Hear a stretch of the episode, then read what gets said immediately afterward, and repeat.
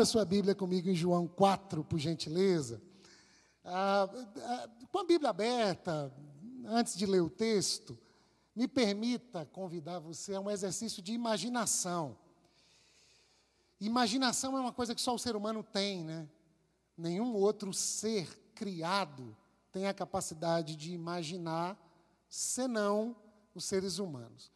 E eu estava ali cantando esse louvor maravilhoso, essa última música, se possível, a gente termina o culto com essa canção da Raquel Novaes, o Baruch gravou com ela. Acho que tem tudo a ver com a personagem do nosso sermão. Mas eu aprendi que toda vez que a gente lê a Bíblia e estuda a história de um personagem, nós estamos estudando a história de um personagem, mas nós também estamos lendo a nossa história. É por isso que a Bíblia não é um livro apenas de histórias. A Bíblia é a revelação de Deus escrita. A Bíblia é a vontade de Deus, inspirada pelo Espírito Santo, através de pelo menos 40 homens, que num período de 1500 a, a 2000 anos de intervalo, em lugares diferentes, com formações diferentes, culturas diferentes, eles foram iluminados, inspirados por Deus para relatar, para escrever. Escrever o quê? Escrever a ação de Deus na vida de um monte de gente como a gente. Como diz o pastor Roberto, meu amigo, um monte de comedor de feijão e bebedor de Coca-Cola como eu e você. Gente como a gente, mas agora afetados pela vida de Deus. E alguém escreveu essas histórias. E esse livro é inspirado porque quando a gente lê uma história que aconteceu há dois mil anos atrás, a gente sai da celebração com a sensação de Deus falou comigo. Falou como? Ah, eu li uma história de dois mil anos atrás. Por que, que Deus falou? Porque essa palavra é viva.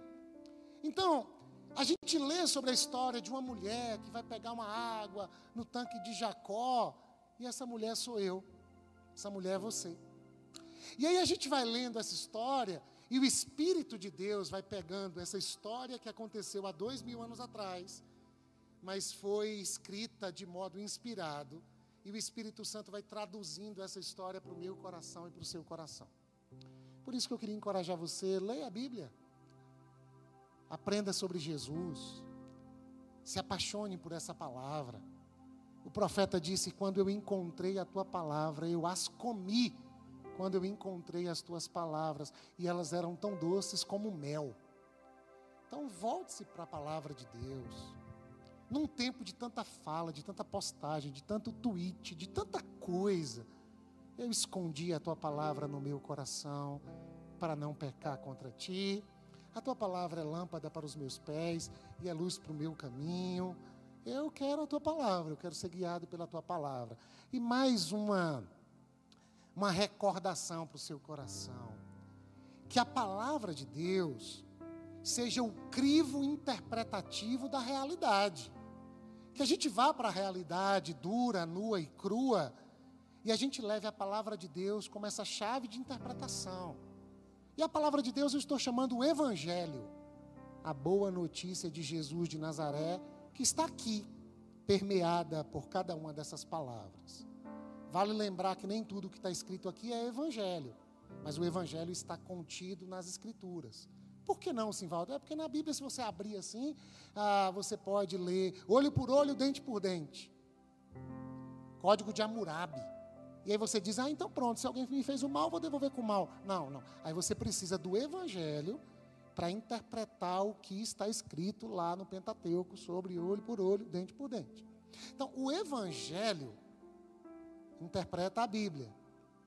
O Evangelho pode ser a chave e deve ser de interpretação da realidade.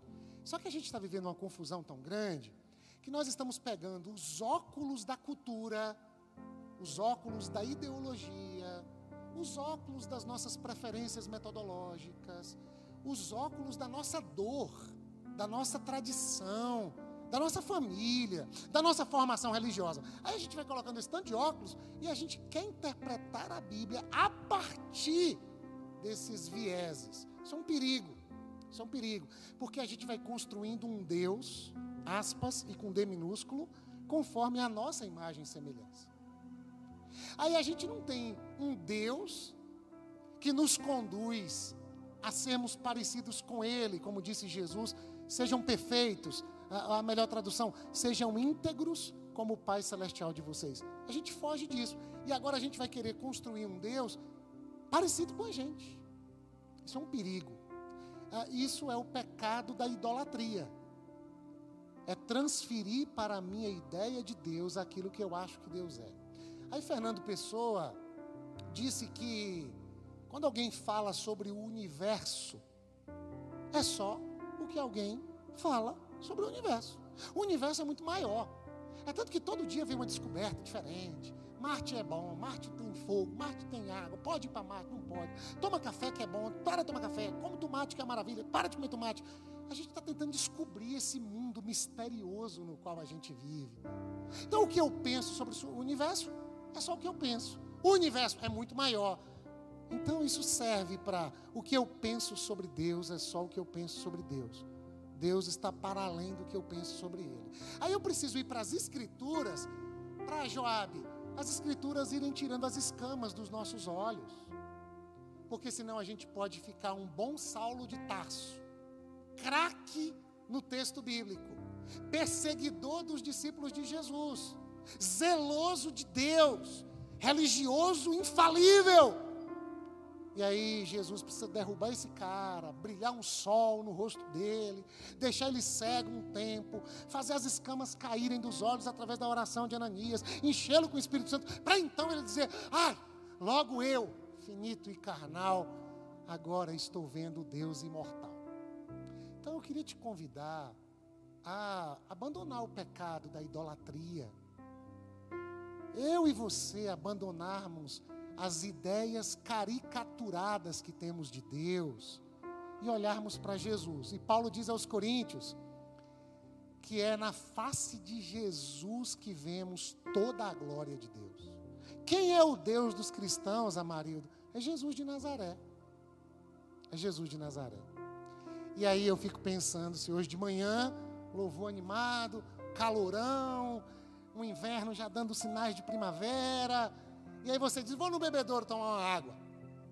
E aí você está tomando uma água, curiosamente, parece que o tempo para, você se vê ali sozinho naquele bebedouro, e aparece Jesus de Nazaré. Estava cantando para mim? Me chamou? Ah, estou aqui.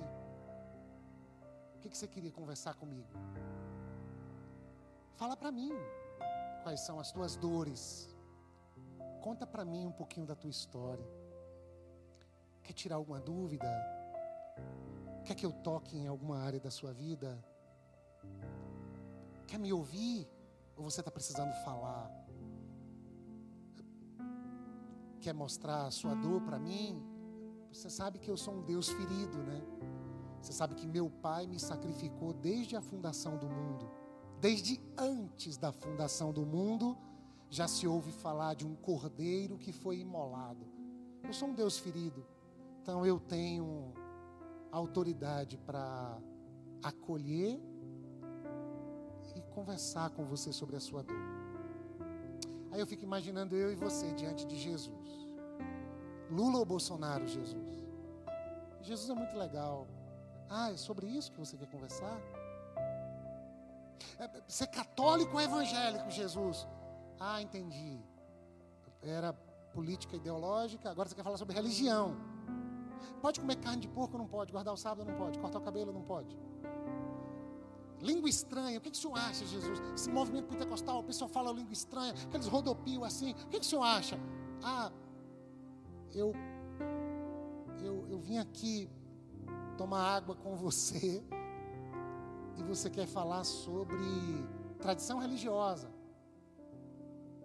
de quem é a culpa do preço da carne e do leite, está diante de Deus, e ao invés de você ficar nu, nua, como Adão e Eva, vocês estão o tempo todo se cobrindo, né? E a gente se cobre falando de coisas, igual conversa de elevador. A gente se encontra com alguém no elevador, aí assim, tá quente, né? Tá frio, essa chuva, essa conquista. Conversa de gente que não tem intimidade. Ambientes onde pessoas que não têm intimidade estão juntas, não toleram o silêncio. A gente tem que quebrar o silêncio. Como é que tá? Tudo bem, tudo bem. Conversas superficiais. Você deve estar sabendo qual é o texto que a gente vai ler, né? É Jesus cansado da viagem, perseguido no começo do Evangelho de João, pelos religiosos da época, que estão dizendo que Jesus batiza mais pessoas do que João Batista. Se bem que Jesus nem batizava, os seus discípulos que batizavam. Aí Jesus já começa a sofrer uma espécie de perseguição, e a dor de ser perseguido não torna Jesus alguém com síndrome persecutória. Tem alguém que quer me pegar, tem alguém que quer me pegar, eu já não durmo bem e tudo é contra mim. Uma, uma, uma, uma síndrome da conspiração, teoria da conspiração. Todo mundo quer meu mal, porque nós temos uma tendência de fazer com que as nossas dores deem o tom da nossa vida. E a gente justifica isso. Eu sou assim porque aconteceu isso. Eu estou agindo desse modo porque fizeram aquilo comigo. Eu não me relaciono porque um dia fui traído. Jesus não. Jesus não é movido pela dor. Jesus não é movido pelas as adversidades da vida. Jesus tem uma outra agenda. Estou aqui para fazer a vontade do meu Pai. Enquanto a vida vai pregando peças na gente, eu estou olhando nos olhos do meu pai. E eu não estou conversando com meu pai se está frio, se está quente. Embora o meu pai estaria disposto para conversar sobre isso comigo. Eu estou nu diante do meu pai. Meu pai me conhece, eu conheço o meu pai. Então, quando a vida prega uma peça, eu respondo com coragem. Porque o meu pai está dizendo para mim o que Davi que foi um covarde como pai, disse para Salomão, seu filho: ser valente, seja homem, bom ânimo, coragem. A coragem como? Como eu disse para Gideão, que estava lá com medo, ele era o menor da tribo dele, a tribo dele era a menor de Israel, e em nome dessa dor e o medo dos midianitas, amalequitas e os da montanha de Seir, ele vai malhar o trigo no tanque de prensar uvas. A dor fazendo alguém fugir, a dor fazendo alguém justificar a fuga a partir da sua a, família ser minoria dentre as tribos de Israel. A dor o tempo todo norteando, apontando, dirigindo, a dor sendo divinizada. Eu sou escravo da minha dor, escravo do meu sofrimento. Jesus não, eu tenho autodireção. O pessoal está me perseguindo, eu não vou responder com a mesma moeda, mas eu também não vou viver escapando. Eu vou descobrir o que é necessário. E é lindo em João 4 que o texto diz que é necessário ir para Samaria. Ou seja, no meio de um contexto de perseguição, deixa eu ir para Samaria. Samaria? Um judeu não quer pisar no território samaritano, porque o samaritano é a mistura de judeus com sírios. Quando os judeus são levado, levados cativos, Deus diz para eles não se envolverem com este povo. Sexualmente, em casamento, eles se envolvem. Dessa mistura nascem os samaritanos. Aí o judeu não considera o samaritano nem gente. Isso é uma coisa triste, viu, irmãos e irmãs? Porque a ideia que eu tenho de Deus define como eu sou, e a ideia que eu tenho do outro define como eu vou tratá-lo. Eu ouvi falar de que uma enfermeira que trabalhava nos campos nazistas, ela era obrigada por aquela maldade uh, proposta por Hitler a arrancar bebês do ventre de mulheres judias, sem anestesia, sem nada, rasga e arranca o bebê. E a gente vai estudar o que, que tem lá dentro. E aí perguntaram para essa enfermeira: Mas você é mãe? Você chega em casa, como é que você cuida do seu filho depois de fazer isso? Ela disse: Não, ensinaram para nós que eles não são humanos. Judeu não é humano. Então, não sendo humano, a gente devora. Aí eu lembro de Paulo escrevendo aos Gálatas: ah, Não mordam nem devorem uns aos outros, para que vocês não sejam mutuamente destruídos. A visão que eu tenho de Deus determina quem eu sou, e a visão que eu tenho do outro determina como eu vou tratá-lo. Aí, em tempos de política, a gente está tratando uns aos outros como, irmãos? Como é que a gente está tratando as pessoas? Ah, como os judeus. Samaritano é um cão. Samaritano é ladrão. Samaritano é não sei o quê. Ah! Mas Jesus diz: é para lá que eu vou. Eu estou batizando, na verdade, os meus discípulos estão batizando, anunciando o reino de Deus, pregando o evangelho.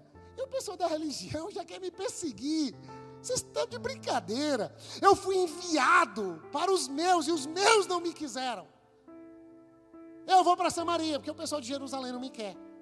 Aí Jesus vai a Samaria, território que os judeus evitavam pisar em território samaritano. O judeu não pegava em utensílios samaritanos. O judeu agradecia a Deus por não ser um samaritano, porque considerava o samaritano desumano. Se não é humano, faço com ele o que eu quero. E isso vai provando que tipo de ser humano eu e você somos. E eu cheguei à conclusão que se a minha religião não me torna mais humano, não é a Cristo que eu estou amando. Não é, é outra coisa, é outra pessoa, é outro trem. Porque Deus se fez gente. Como é que eu digo que sirvo a Deus e eu não me pareço com gente e nem trato o outro como gente? Aí Jesus trata. Aí Jesus, Maria, ele meio-dia vai para a beira do tanque que Jacó ah, cavou com as próprias mãos e virou um símbolo da tradição de Israel. E esse tanque está lá numa das cidades samaritanas. Os discípulos entram na cidade para comprar comida. O texto diz que Jesus está cansado da viagem. E aí eu me pergunto assim: o que é que o meu cansaço faz comigo? Talvez a dor de algumas pessoas num mundo maluco como o nosso seja cansaço. Porque é uma tirania do feedback, tem que dar feedback, tem que responder o WhatsApp, tem que estar o tempo todo on, tem que estar o tempo todo funcionando, e a gente está adoecendo. E a gente fica cansado, e às vezes o cansaço começa a dar o tom da nossa vida. E algumas pessoas, em nome do cansaço, dizem: Eu vou desistir de tudo, vou chutar o balde. E eu aprendi, e Tiago Paiva ah, fez um banner tão bonitinho. Eu estava numa sala de aula e a professora disse, ela ainda brincou, frase de Facebook: se você estiver cansado, não desista, descanse. Jesus vai para a beira do tanque, cansado da viagem, com sede, com fome. As minhas dores não precisam determinar minha agenda, embora influenciem, mas não determina. É necessário as minhas dores nem sempre precisam me nortear, porque nem sempre as minhas dores apontam para o que é realmente necessário. Às vezes as minhas dores apontam para o que é compensatório, para o que é tentativa de amenizar a dor, e às vezes inconsciente, e às vezes pecaminosa. Tem gente que o pecado gera dor e a dor gera pecado. Porque não está lendo mais a vida de modo tão, tão legal. Perdeu Jesus de vista, adoeceu-se psicoemocionalmente, se frustrou, lidou com alguma coisa que não foi bem elaborada, e agora é regido, regida inconscientemente por esse fenômeno, sem se dar conta. Jesus não, está tá tudo complicado para mim mas é necessário passar por ali, porque eu tenho uma missão, eu tenho um dom que Deus me deu. O Deus que ama, me ama e ama também aquela mulher, e ele precisa ter um encontro com aquela mulher. E os discípulos vão comprar comida, Jesus fica ali. Chega uma mulher meio-dia para tirar a água do poço. Chega Simvaldo para tomar água no bebedouro. Chega Luzia para tomar aguinha no bebedouro uma aguinha gelada. E quem está lá? Jesus. E é bonito, Suel, porque Jesus gosta de pedir umas coisas para a gente. E é bom a gente prestar atenção assim. Deixa eu ver quantas vezes Jesus pede uma coisa para alguém. E eu fico pensando no bebedouro, querendo matar minha sede. Já orei pela família com o irmão Beto. Já entesei, pedi um monte de coisa para Jesus. Aí Jesus aparece e diz: Copinho d'água, Simvaldo. Copinho d'água, Rodolfo. Matar minha sede. Qual é a tua sede, Jesus? A minha sede é matar a sua. Qual é a tua comida, Jesus? A minha comida é matar a tua fome. Não, você está mudando o texto. A minha comida é fazer a vontade do meu Pai. Qual é a vontade do meu Pai? Boa, perfeita e agradável. Para quem? Deus amou quem de tal maneira que deu seu filho? Deus amou Fábio e Elisângela. Deus amou Keu e Beto.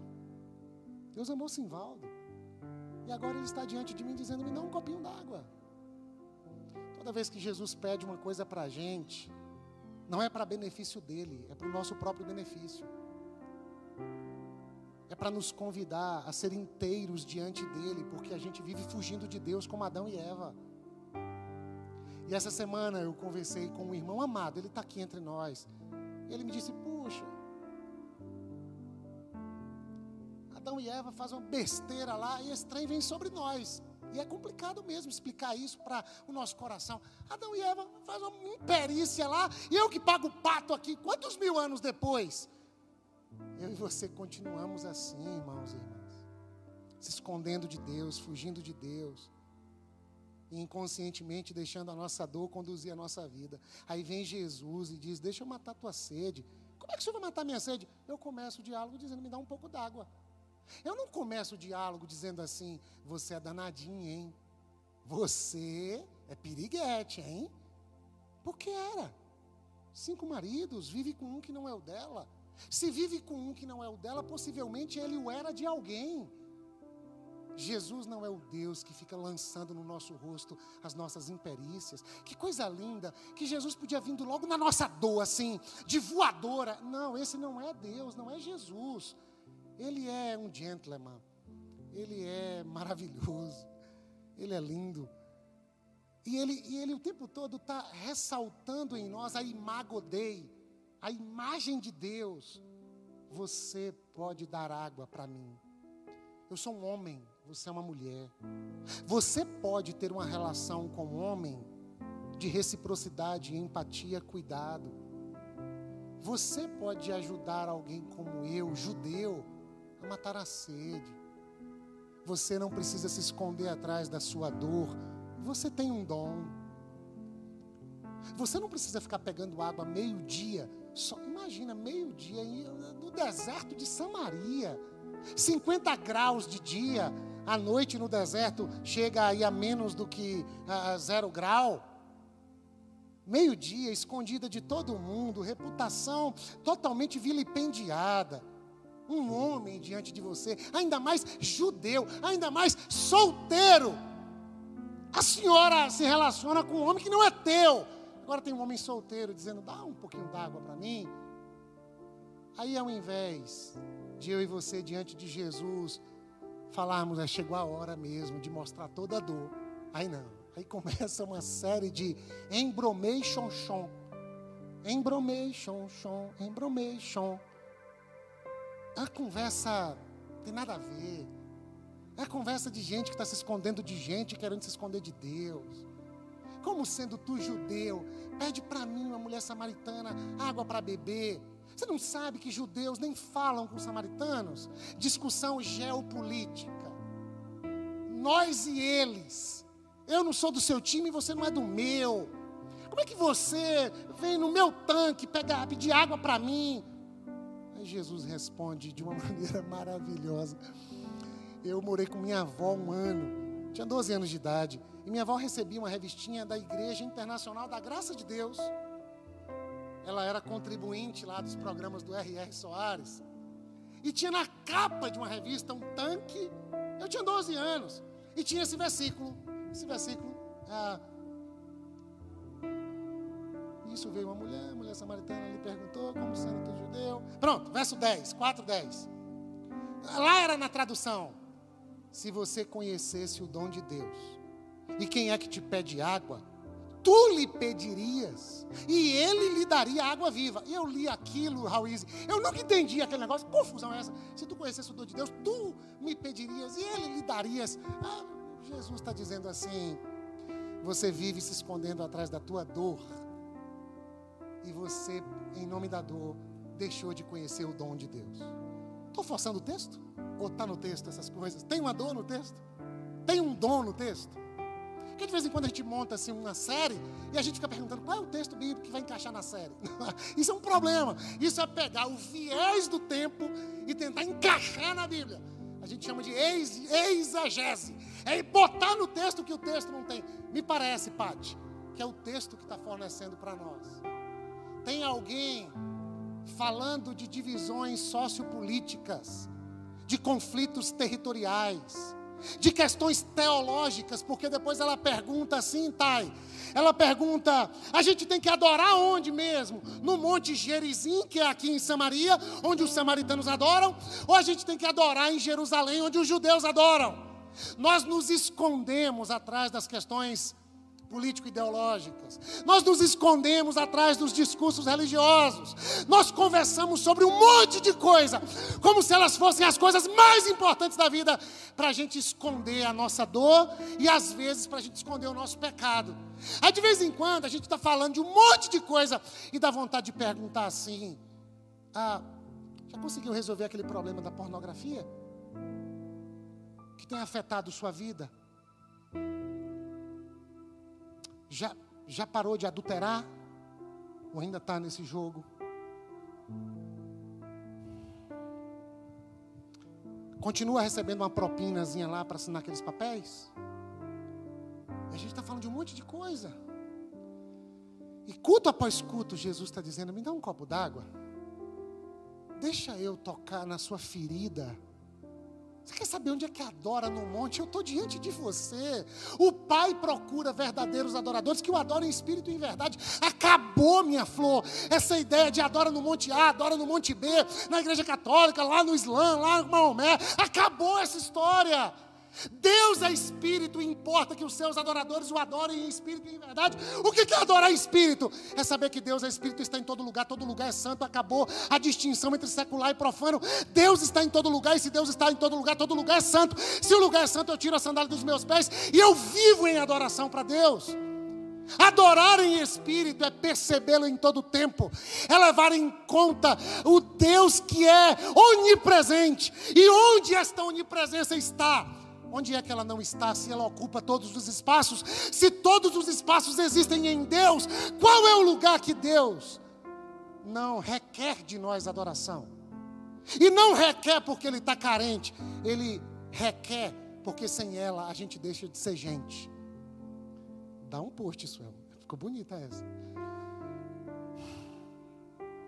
E adorar em verdade é o que? Leia João. Toda vez que a palavra verdade, Márcio, aparece em João, no Evangelho de João, não está falando de um conteúdo, de uma ideia, de uma doutrina, de um dogma. Toda vez que a palavra verdade aparece, está falando de Jesus. Conhecereis a verdade, a verdade os libertará. Quem é a verdade? Ah, a verdade é A, a verdade é B, a verdade é do político, a verdade é do pregador, a verdade é do padre, a verdade é do judeu. Não! A verdade é uma pessoa. Que pessoa é essa? Prazer. Dá um copinho de água para mim. Estou aqui. Deus encarnado. Deus está diante de você. E você quer saber onde adorá-lo? Você quer saber se judeu pode conversar com o samaritano? Por que, que você se esconde tanto? Ao ponto de não desejar que ninguém veja a sua dor. Depois que Jesus disse: Se você conhecesse o dom de Deus e quem é que te pede água, tu me pedirias e eu te daria água viva? Resposta, verso 11: Disse a mulher: O senhor não tem como tirar água, e o poço é fundo. Onde pode conseguir essa água viva?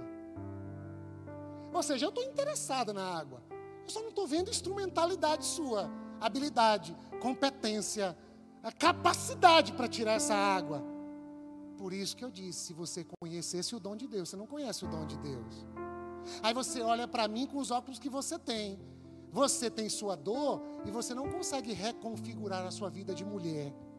Aí você que foi abandonada possivelmente por cinco homens, porque na tradição de Israel, se o cara não gostasse do tempero da mulher, ele repudiava a mulher, abandonava a mulher. Daí Moisés tem que escrever um tratado sobre o divórcio. E Deus tem que dizer: Deus odeia o divórcio. Isso quer colocar culpa sobre quem divorciou? Não. Isso coloca um choro no rosto de Deus de que estamos num mundo onde as coisas não funcionam do jeito que ele gostaria. E não é só sobre casamento, é sobre um monte de coisa. Aí tem gente que diz assim: ah, mas no Gênesis não é assim. Pois é, tem um monte de coisa que não é mais igual ao Gênesis. Por quê? Porque a gente não quis o Gênesis, a gente quis o mundo do nosso jeito. A grande pergunta não é afirmar para o mundo: ah, mas no Gênesis não é assim. A grande pergunta é: como é que Jesus resolve essa bagunça aqui agora? Porque a igreja diz assim: ah, divorciado não participa. Ah, quem praticou tal coisa está excluído. Ah, fulano está fora da ceia. A mulher está aqui. E Deus encarnado está aqui. E agora, o que, que o senhor faz? Ela está totalmente ferindo a lei de Moisés, tá? Eu sei. Mas vocês ouviram o que Moisés disse? Ah, a gente ouviu. Pois é. O problema é que vocês não ouvem o que eu tenho dito a vocês. Porque vocês querem transformar a dor de alguém que já sofreu a maldade de um tempo numa dor ainda maior. Vocês, ao invés de levar consolo, vocês levam punição. Porque vocês acreditam na meritocracia. Que tem que ser beneficiado quem fez o certo e ser punido quem fez o errado. Por isso que o mundo ocidental é pautado pela culpa. E culpa gera autopunição. E autopunição faz eu buscar água meio-dia faz eu me esmerar em religião, em geopolítica, em, em temas polêmicos. Para quê? Para que eu passe a vida falando disso e esconda o meu trauma. E é por isso que alguém me disse: nós sexualizamos os nossos traumas. Ah, como é que o nosso trauma pode inclusive afetar nossa sexualidade? Como é que o nosso trauma pode afetar nossa espiritualidade? E Deus agora virou um algoz como é que o nosso trauma pode afetar a nossa visão de mundo, nossa cosmovisão? Como é que a nossa visão de mundo, afetada pelas nossas dores, pode inclusive fazer da gente gente que vive fugindo de gente para viver escondido? Se eu fui frustrada em cinco casamentos, possivelmente repudiada, deixa eu viver agora com um homem que não é meu, para ver se ele nunca mais me repudia. Quais são as dores, meu irmão, minha irmã, com muito respeito, que vão norteando sua vida e vão se transformando em justificativas aparentemente plausíveis. Eu não abraço porque eu não recebi abraço. Eu não beijo porque eu não recebi beijo. Eu sou hostil porque foram comigo. Eu não confio em ninguém porque eu fui abusado. Eu não acredito mais na igreja porque um dia participei. Blá, blá, blá. As nossas dores ocupando o lugar primordial da nossa agenda, tomada de decisões, conversas, postagens, escritas.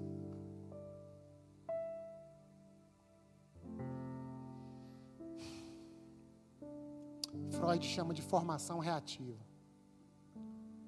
A gente agindo diametralmente,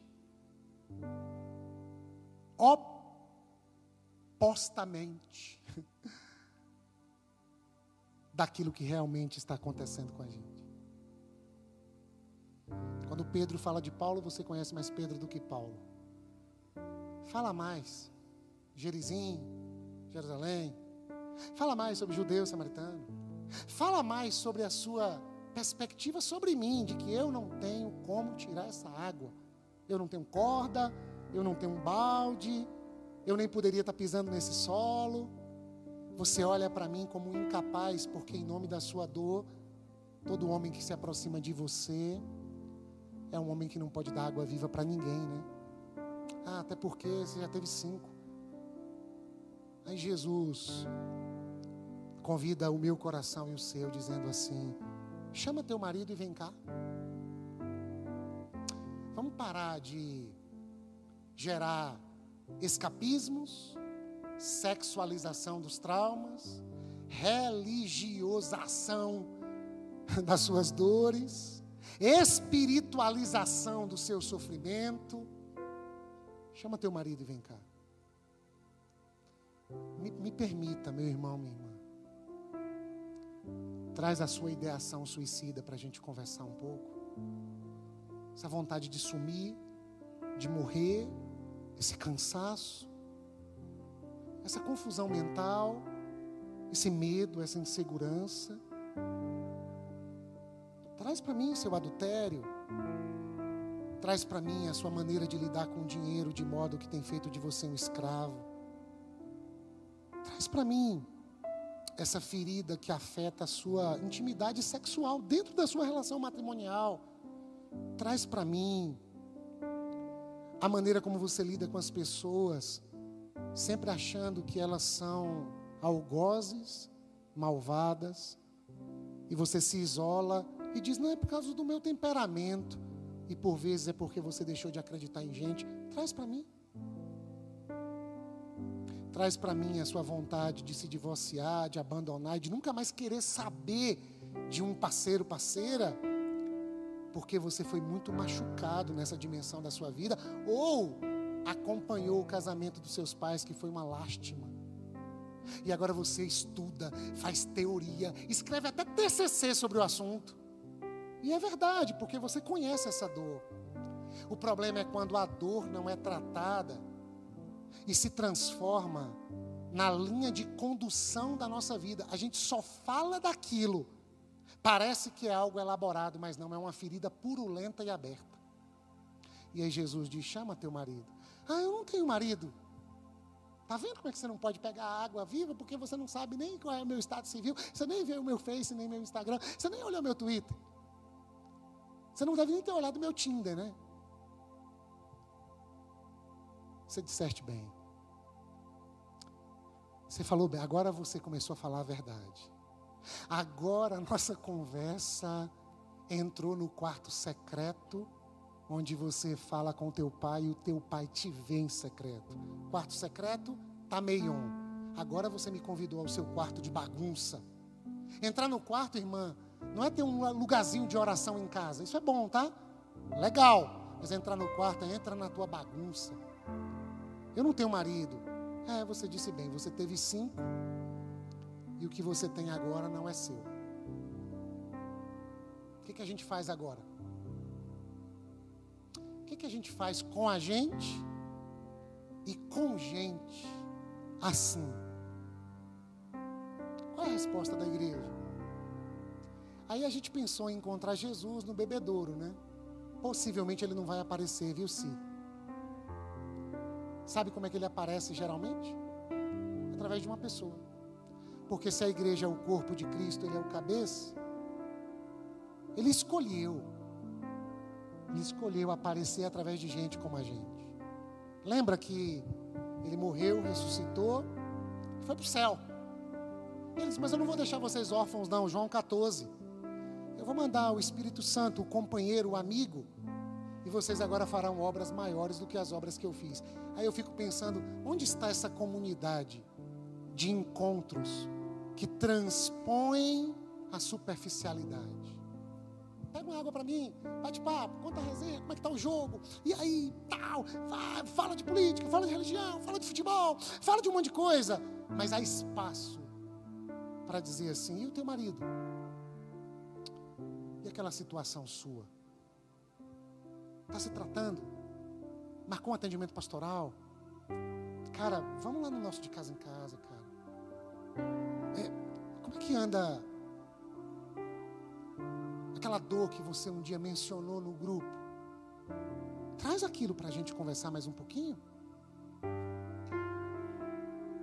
Será que as pessoas que sofrem acreditam que na comunidade de Jesus a gente disposta a ter um tempo de conversa, mesmo estando com fome, com sede, ao meio-dia, num sol quente como o nosso?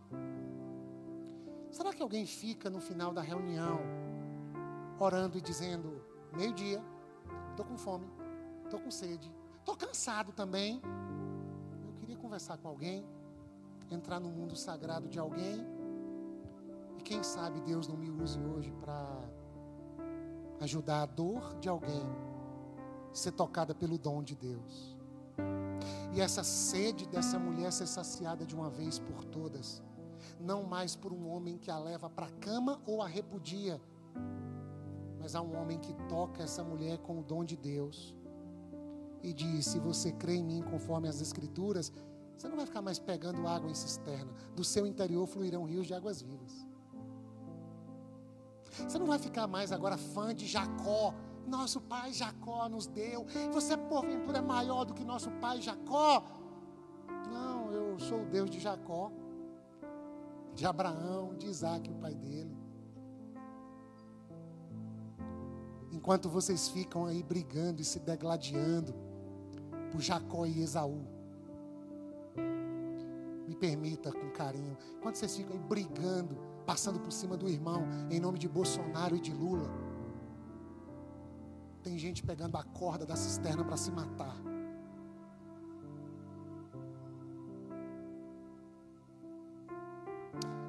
Enquanto a gente pensa que um ou outro vai salvar o Brasil, tem uma samaritana sentada do nosso lado no culto, ou pregando no púlpito, precisando de alguém dizer assim, como Rose de Carlão fez comigo essa semana.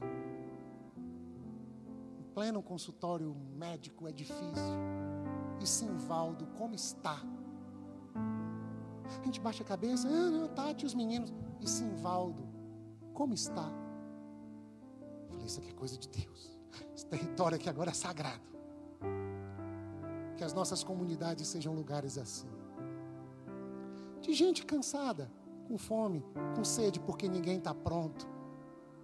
Mas a minha comida e a minha bebida é fazer a vontade do meu Pai que está nos céus.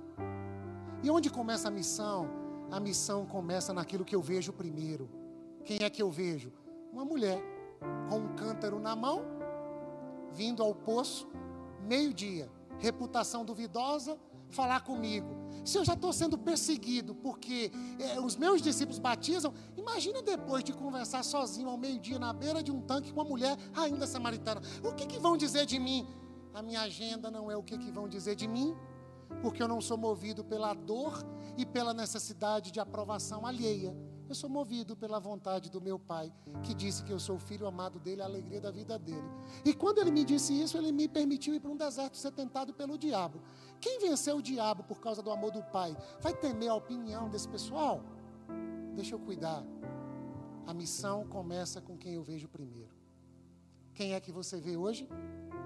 Aí você começa a pensar: tenho que ir na casa da vida, tenho que distribuir folheto, tenho que evangelizar, tenho que gravar um vídeo, um rios de esperança. Num... Ah, às vezes começa com quem dorme na nossa cama, com quem toma café na nossa casa.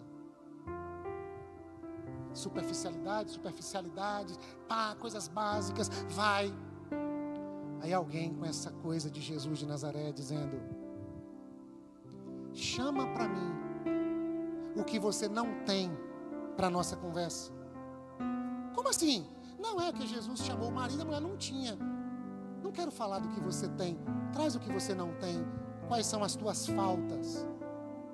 É assim a pedagogia de Jesus, te acordando. Uma coisa te falta para o jovem rico. O jovem rico chega falando o que ele tem. Eu faço isso, guardo desde a adolescência. É, eu já sei disso. Isso é capa. Eu quero conteúdo. Uma coisa te falta. Para essa, chama teu marido. Um Deus conhece as nossas dores e faltas. E nos momentos de encontros com Ele, Ele diz: traz para a nossa conversa. Sim, Simvaldo, se Jesus não está no bebedouro, onde é que Ele está? Ah, Ele está no céu, Ele está revelado na criação. Mas tem um lugar que é assim, porque no céu, como é que eu vou ao céu? Eu não vou. Na criação, assim, eu vou ficar adorando árvore e vir um panteísmo. Onde é que foi que ele disse que estaria? Quando dois ou três se reunirem no meu nome, eu vou estar. Ah. Então deveria ser na comunhão dos santos. Esses encontros com Jesus. E essa terapêutica do Evangelho. E deixa eu terminar, porque a mulher vai ficando maravilhada e ela é o primeiro ser humano da face da terra a ouvir dos lábios de Jesus que Ele é Deus, o Cristo. Você está querendo adorar a Deus? Prazer. Eu sou. Eu sou o que falou com Moisés, eu sou o que sou. Eu sou. Por isso que, Mona, sete vezes em João, Jesus afirma: Eu sou. Sete é o número da perfeição. O pessoal ficava dizendo: Deus falou eu sou para Moisés, ninguém sabe quem é esse eu sou. Jesus diz: Prazer, eu sou a ressurreição e a vida, Jonathan. Eu sou a porta. Eu sou o bom pastor. Eu sou o pão da vida. Eu sou, eu sou, eu sou. Eu sou Deus, querido. Aí diante de Deus, ela pega o cântaro,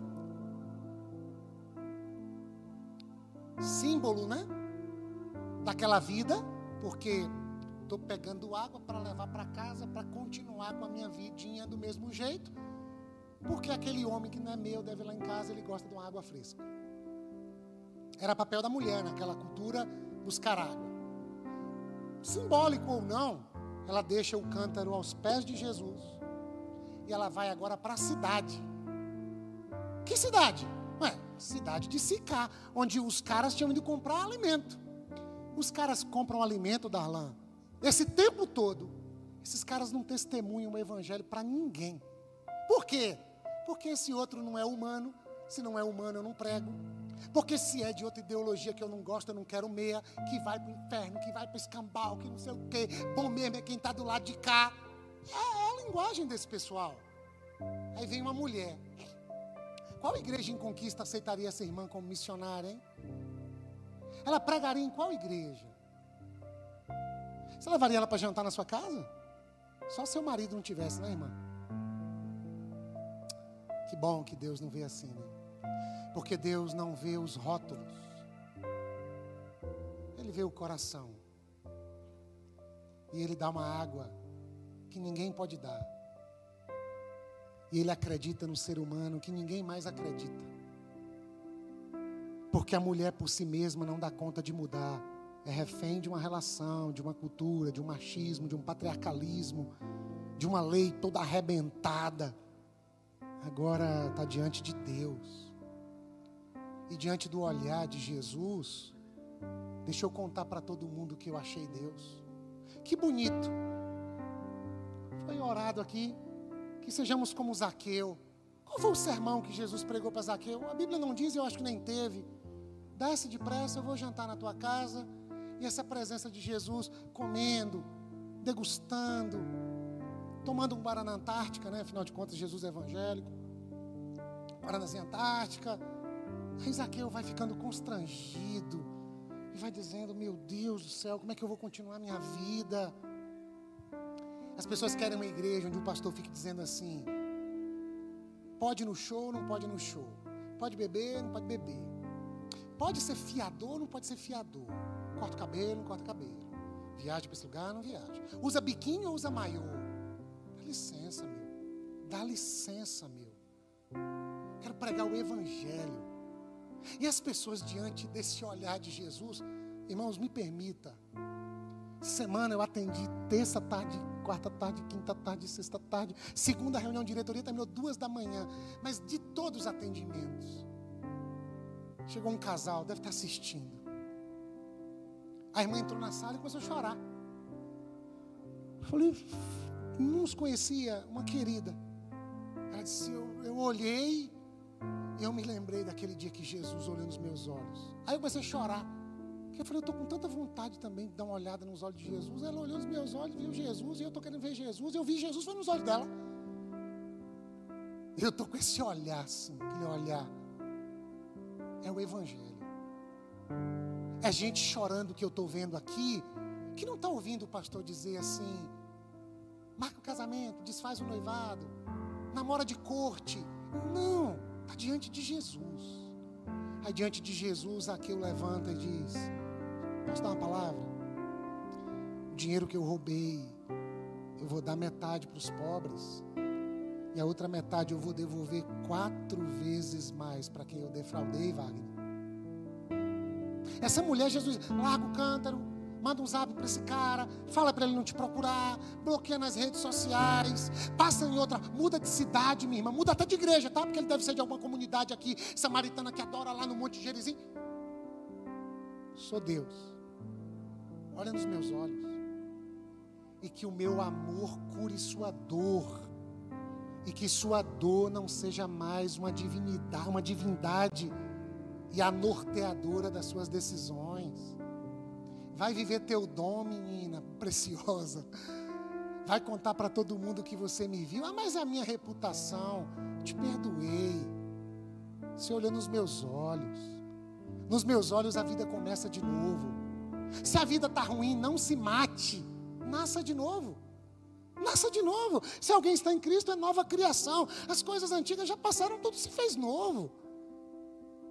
E ela vai para a cidade e conta para todo mundo: Eu encontrei um homem que me revelou todas as coisas. Eu encontrei o Filho de Deus. E o pessoal diz: A gente quer conhecê-lo. Aí todo mundo, o texto diz que a cidade toda, claro que é uma hipérbole, a cidade toda vai atrás de Jesus. Aí o pessoal começa a dizer assim: A gente agora não acredita mais nele pelo seu relato. A gente acredita nele porque temos o experimentado. Ah, Senhor.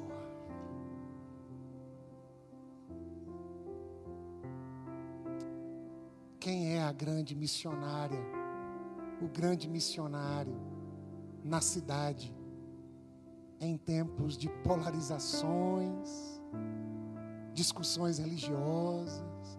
Qual é a igreja mais santa? Qual é a igreja mais liberal? Eu espero que os nossos encontros nos coloquem diante de Jesus de Nazaré. E Jesus cure a gente, sare a gente, e a gente se liberte da tirania da dor e agora a gente diz: Estou aqui, Senhor, nu, nua. O Senhor vai me condenar também? Eu não te condeno. Vai, meu filho.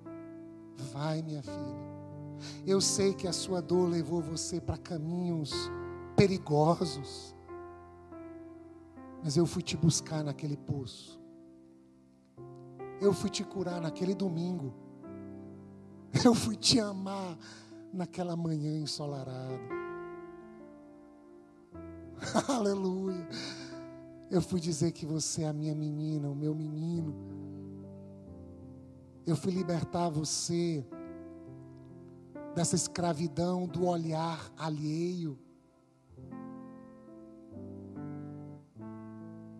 Não precisa mais divinizar sexualizar, religiosizar, espiritualizar,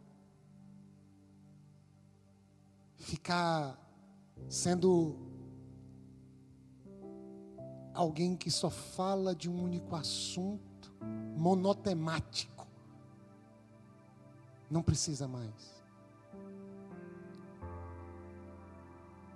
Eu resgato um dom em você vai contar para todo mundo o que o meu amor fez pela sua dor. E enquanto desfruta desse amor, mostra para todo mundo o Deus que se revelou a você. Afinal de contas, vocação é a maneira como Deus se revela através de você. Qual é o teu dom? Qual é a tua vocação? Qual é o teu chamado? quais são as potencialidades que o teu pai te deu. Vai para a cidade contar isso para todo mundo. E quanto mais você distribuir dessa água viva, minha filha, mais um rio jorra dentro de você. Porque C.S. Lewis disse que a alegria da missão é incomparável. Me permita. Dizem que o orgasmo é uma das maiores alegrias humanas. E os estudiosos dizem que o efeito do crack, substância psicoativa, que pode gerar dependência no primeiro contato, chega a ser superior à alegria do orgasmo. Temos uma mulher com esse tema em questão. cinco maridos, agora tem um. Não sei viver sem eles. Eles me machucam, mas eu não sei viver sem eles. Agora, de dentro de você flui um rio. Você não precisa mais buscar esta plenitude nem na religião, nem nas discussões políticas, culturais, geopolíticas. Você não precisa mais se esconder nessas coisas. Seja quem eu te fiz para ser. E deixa esse homem Deus, esse Deus homem, te tocar como nenhum outro te tocou. E te curar e te sarar.